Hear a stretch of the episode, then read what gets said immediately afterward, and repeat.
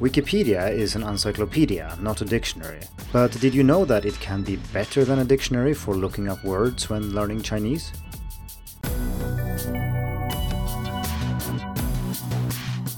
Hello and welcome to the Hacking Chinese podcast. In this week's episode, we are going to talk about Wikipedia.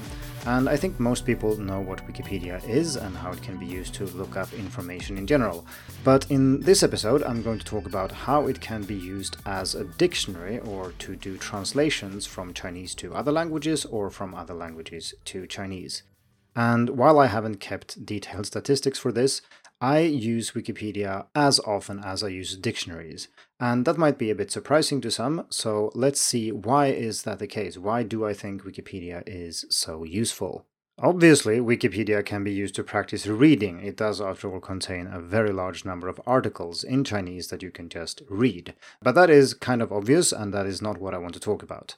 So let's look at how it can be used as a dictionary or have the same function as a dictionary. So the first benefit Wikipedia has is the truly vast number of entries. So the Chinese Wikipedia at the time of writing has about 1.2 million articles. That's more entries than you'll find in any dictionary of any kind. You might say then this is not a dictionary, so how does that help? Well, Wikipedia does exist in many languages and loads of articles have corresponding articles in other languages. In the mobile app, you just have to tap the language button and switch to the language of your choice. So if you're reading something in your native language, you can check it out in Chinese or the other way around. And of course, you don't have to actually read the article, you just use the title of the article as translation. And since there is such a staggering number of articles, it's very likely that some things that normal dictionaries don't have actually are available on Wikipedia. And I will go into more detail about what kinds of articles uh, you will normally find and where this is particularly useful. It's worth highlighting, though, that since Wikipedia exists in many languages, for those of you who speak other languages apart from English and Chinese, uh, that can be extremely useful because you can quickly flip between different languages and see, okay, how do you say this in Chinese? What is it in Swedish? What is it in French? And so on. And if you're talking with people who speak other languages, it's kind of convenient to be able to do this and get everybody on board with what you are talking about. Before we look at some areas where Wikipedia excels, let's look at some things where it doesn't really excel all that much and where you can keep using your normal dictionary. And that would be basic definitions of standard words. Like if you want to know what 桌子 means, just use a dictionary. If you want to look up how to say table in Chinese, just use a dictionary. For these very basic normal words, uh, dictionaries will give you example sentences, pronunciation, and so on. And it's not necessarily the case that Wikipedia will give you all these things because, after all, it is not a dictionary. So, why is it so useful then? Well, of course, it's because communication in a language is rarely about basic words. You don't normally talk about tables and so on, but there are loads of things that you talk about and want to be able to say in Chinese that simply won't be in a normal dictionary. And we're going to look at three categories of things, but I could have listed an almost endless number of different things that work really well on Wikipedia, but not in a dictionary. So the first one is names of people, places, and human activities. And of course, if you are going with very famous people or places, they will be in a dictionary. So if you look up, say, France, you will find 法国 in a normal dictionary. That is not a problem. But there are so many place names on Wikipedia that don't appear in a normal dictionary. And this is true for a vast majority of names of musicians, celebrities, historical events, companies, places, brands, books, and movies, and so on. Like I discussed in a recent podcast episode, that was episode 44 if you want to check it out, using names in English or in some other language when speaking Chinese doesn't really work, or it doesn't work all the time at least. So you need to be able to say things in Chinese, or you need to look up how what characters are used and so on. And the reverse is, of course, also true. Another example where it's nice to have an encyclopedia and not a dictionary is when you look up names of plants and animals. So, for example, we have lots of birds around where I live, and maybe we point to one of them and want to know, okay, what is this? And well, someone happens to know the name in Chinese. In this case, the name in Chinese is Gu Dingji, uh, which would be Eurasian coot in English, which I didn't know before, and I didn't know what this bird was called in Swedish either. But by looking this up in a normal dictionary, I learned almost nothing. I just learned a word that sounds like a bird in Swedish and then something in English. And this leads to a somewhat bizarre situation where sometimes I can translate things to and from Swedish, English, Chinese, but I don't actually know what kind of bird this is, what it looks like, and so on. It's just basically converting uh, you know one name to another without any further information but if you look something like this up on wikipedia you immediately get pictures, you get information about the bird in, in question, you can quickly switch to another language if you want to learn a little bit about it, and sometimes Wikipedia is also nice enough to actually give you multiple names of the same thing, because as usual it's different what we call uh, things in different regions. So Gudingji is the standard in mainland China, but this bird might be called something else somewhere else. Now, depending on what dictionary you're using, it could also be that Wikipedia has lots of more animals and lots of more translations than a normal dictionary have. You would have to have a fairly extensive dictionary to find some of the more obscure entries that are on Wikipedia.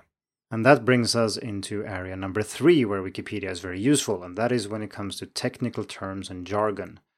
And of course, there are specialized dictionaries for various areas, such as medical language, technical language, and so on. But Wikipedia is easy to access and surprisingly good at this. So if you look something up in, uh, say, English, you can switch to the Chinese page to know what it is. And this is true even for many things that aren't listed in normal dictionaries at all.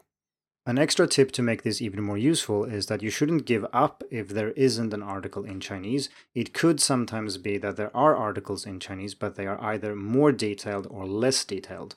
So, for example, let's say you're looking at uh, part of an engine, for example, or a certain type of engine. Uh, look up the article for that engine and then see if that part is described in it. That can be a way of getting words that would otherwise be impossible to get even though in English there is an article for that specific part, but it, there isn't one in Chinese. You can still get at the answer that way. And of course, since it is an encyclopedia, there are lots of schematics, pictures, and so on to help you out to figure out what is what, something that is sometimes extremely difficult using a normal dictionary. Okay, so those were three areas where I use Wikipedia quite a lot. But of course, we shouldn't forget that it is an encyclopedia as well, and I've talked about that already a little bit. But if you're purely using it for reading practice, then most of the things I talk about here aren't very relevant, and you should also, of course, consider other encyclopedias or other reading materials in general. And we talked about this in episode 33, which was about the best free Chinese reading resources for beginners, intermediate, and advanced learners. So check that out if you are interested. One example of how you can use Wikipedia is if you are approaching a new area of Chinese where you know almost no vocabulary, but you need to be able to write or read in this area, or you just find it interesting. Then reading up on the basic stuff on Wikipedia before you go into more difficult or longer texts can be quite nice not only because you have the safety valve of being able to read about this in another language, but also because it is rather concise and an introduction to the topic rather than a book length uh, text or something like that. And this goes for other things like movies and books and so on. Reading up a summary about what the plot is about, if you find it very difficult to follow, can also work well as a pre listening task to kind of help you uh, figure out what it's about and get more context. There are a few things about Chinese Wikipedia that you should know about, and one of them is that there is some automatic conversion going on.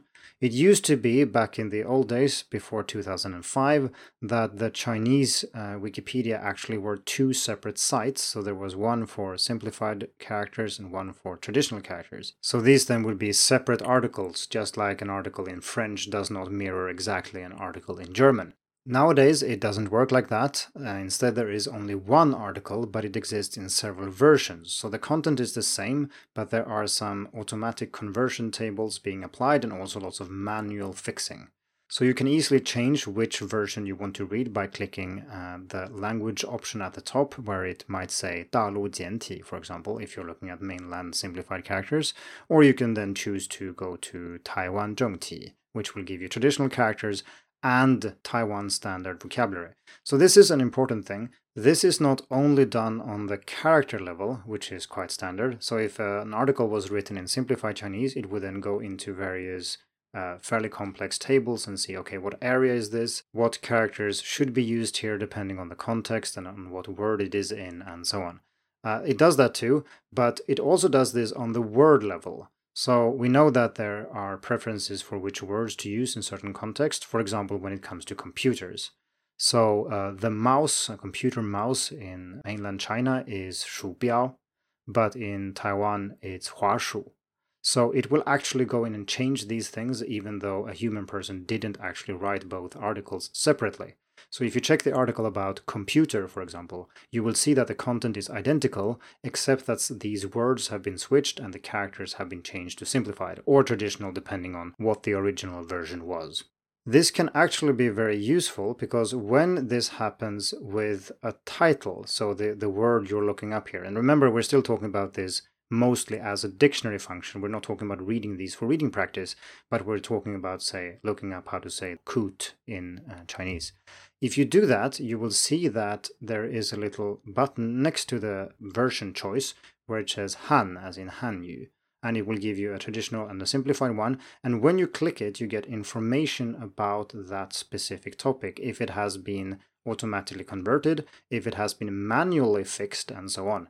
And then it will actually list uh, the different versions. So this article on mainland simplified characters looks like this and the title in Taiwanese traditional characters look like this, and in Hong Kong it's like this, and so on. So that actually gives you a guide to what people call this thing in different regions, which isn't necessarily available in the article itself. Sometimes, though, it is available in the article itself. Uh, if you look at the article for computer science, for example, there is a list that tells you what computer science is called in Taiwan and mainland China, and so on. Naturally, it's always good to be aware of the fact that Wikipedia is edited by people. Well, that is true for dictionaries as well, but at least maybe some more scrutiny is done on dictionaries compared to Wikipedia, and it's not actually a dictionary.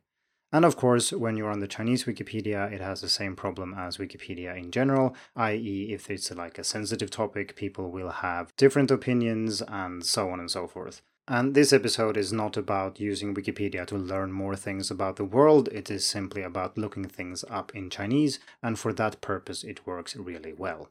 While we are on the topic of Wikimedia sites, uh, we also have a Wiktionary, and this is beyond the scope of Wikipedia itself, but I still want to mention it here because it can sometimes also be superior to other dictionaries, although not as often. Uh, the interesting thing with Wiktionary is that it, well, it, in general, it works like Wikipedia, so you can find information about words in different languages. So you can look up a word in English and read about that word in Chinese, and also see translations. But sometimes there are also very nice comparisons. For example, if you look at the page for spoon or shaozi, you will see a table that neatly lays out the different words for this in various dialects. And this is something that dictionaries certainly don't have. And obviously, Wiktionary doesn't have this for every word, but it can be very nice if you find these gems. Like I said in the introduction, I use Wikipedia to look up how to say things in Chinese all the time, and I hope that in this episode I have been able to convince you that Wikipedia can be very useful for this, and sometimes much more useful than an actual dictionary. So, how do you use Wikipedia to learn Chinese? Uh, are there any neat ways of using it that I haven't touched upon here, maybe? If so, please leave a comment on Hacking Chinese or get in touch with me in some other way. Thank you for tuning in to the Hacking Chinese podcast. If you like this episode, please share it. More information and inspiration about learning and teaching Chinese can be found at hackingchinese.com. See you in the next episode, and until then, good luck with your studies.